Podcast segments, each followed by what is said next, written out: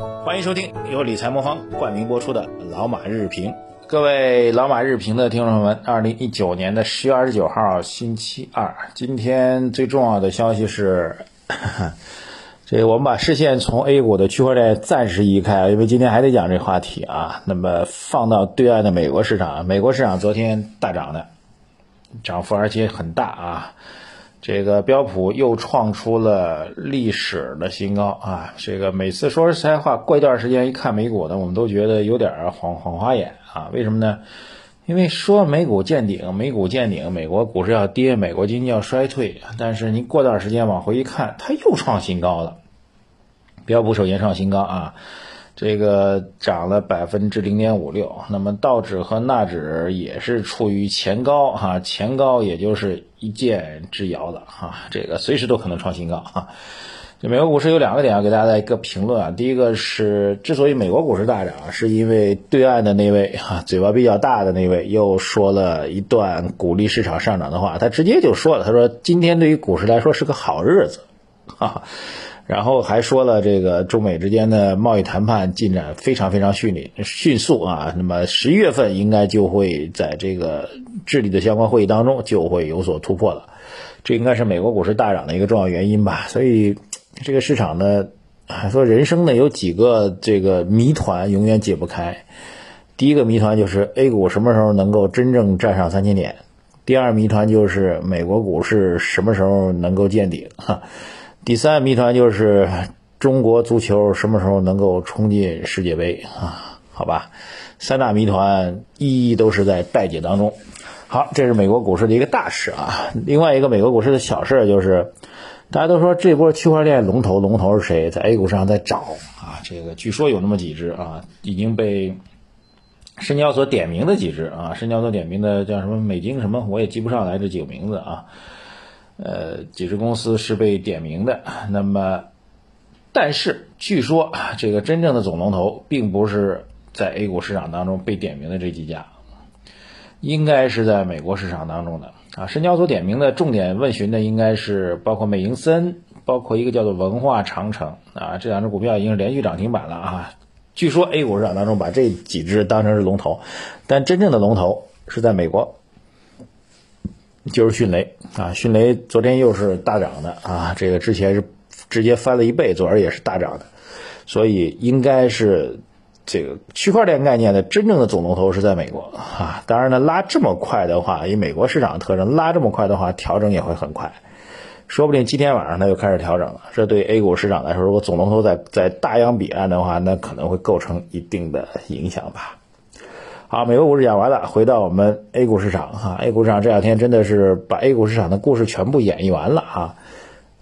这个据说昨天到今天，这个两个交易所的这个问询平台当中啊，涉及到区块链的问题的这个相关的提问有好几百个啊，相关的提问有好几百个，好像还不止啊。我看一下啊，有个准确数字，说是截止到昨天晚上的九点一刻。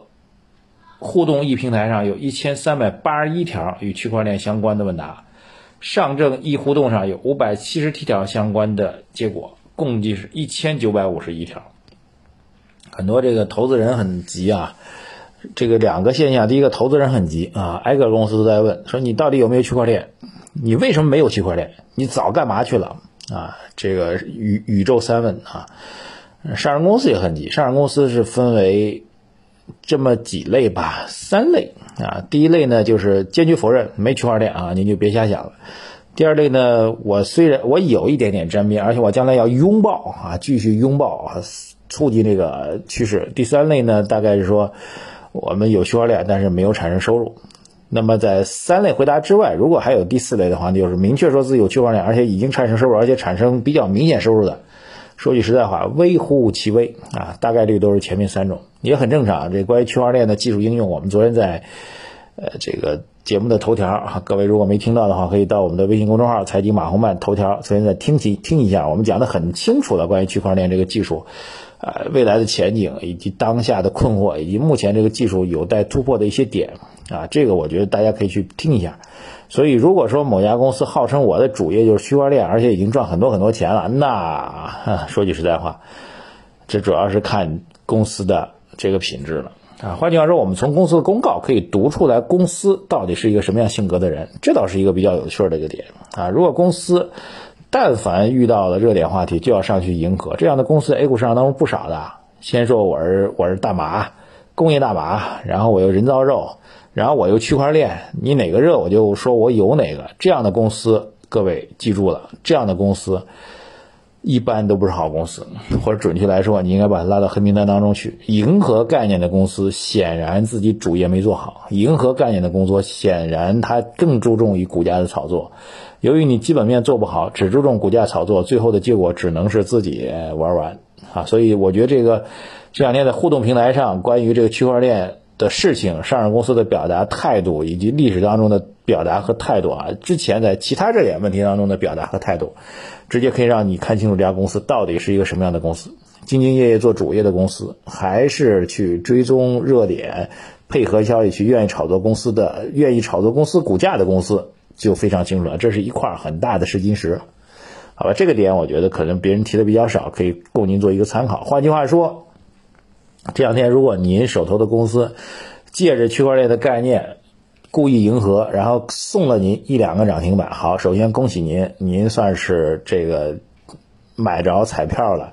但是也很重要，您买到的只是一张彩票，您这次有，下次可能就没有了。所以珍惜吧，这次如果您一两个涨停板，坚决的赚到钱之后，立马跟他说拜拜。如果您没买着，也别生气，别气馁，因为大多数公司都是跟那儿演戏呢。好，这个按照惯例来讲呢，如果这波行情龙头。认为是一个所谓的国家战略的话，那么龙头股票有可能能够有五到七个涨停板都是正常的。但是基本上今天开始就开始会有分化了，很多公司的涨停就可能会被打开了。那么关键是看龙头的品种到底这五到七个涨停板什么时候能走完？走完的话，应该也就是到本周末吧。走完之后，那就回归理性。往往回归理性的过程就是一地鸡毛，好吧？这个基本的。题材概念炒作的逻辑就这样一个逻辑，基本上都是如此，除非后面能再加码。但是即便再加码，你毕竟龙头公司涨五到七个涨停板，你的股价已经几乎翻番了。在这种情况下，没有基本面的支撑，没有大的基本面支撑，再去往上做很难很难。好，这个路径给大家讲清楚了，您自己去做观察，到底您手头的有没有的话，也不用羡慕，没关系的。有的话，您自己去把握这其中的节奏和风险啊。当然有人说跌下来还会有第二波，是的，跌下来会有第二波，但第二波的话。投资的难度会更大啊！当然，第二波一般还是再会把原来龙头再炒一遍，但是第二波随时都可能会啊 向下暴跌啊！这就是投机，就是炒作，赌的就是您的命啊！您愿意把命拿出来赌，随便您；不愿意赌，您就看一个热闹。好，区块链暂时就是这样啊！这个我们不可能在周末开了大会之后，立马这个行业基本面就发生翻天覆地的变化，这是不可能的，对不对？包括官方也在警告嘛，这个我们今天看到人民网也发了一个评论，他这么说的，他说区块链这事儿啊是一个好事儿啊，这个各种好各种好，但是关键我们要看后面的一句话，他说对于区块链发展呢，我们要注意到的是，不能成为法外之地，必须要用好管好，要建立规则，依法治网，要强调区块链还是新事物，要观察其。跟踪其发展，那么谁来建立相关的规则？谁来依法治网呢？谁来依法治网呢？显然就是各级的政府部门，责任主要在各级领导干部。这个说法当然也比较有趣儿啊，我们姑且听之吧。那么主要原则就是也还是要管的，不会放任不管。好，节目最后这个一大块还是讲区块链，后面讲一小块儿这个格力的事儿。格力最后是高瓴资本拿的那百分之十五的股权。股权转让的事情算是尘埃落定了啊！这个格力好像也没有迎合这个市场的热点啊。格力有说自己做区块链吗？我看一下这个今昨天的格力的表现呢是相对偏弱的啊。这个必须得承认啊，如果从这条消息本身上来讲偏利空。我们一直在讲，格力这样的公司已经很牛很牛了啊。这个他未来引入战略性股东的话，一定不是只拿着钱的股东，愿意给格力钱的人多了去了，不差这么一个人。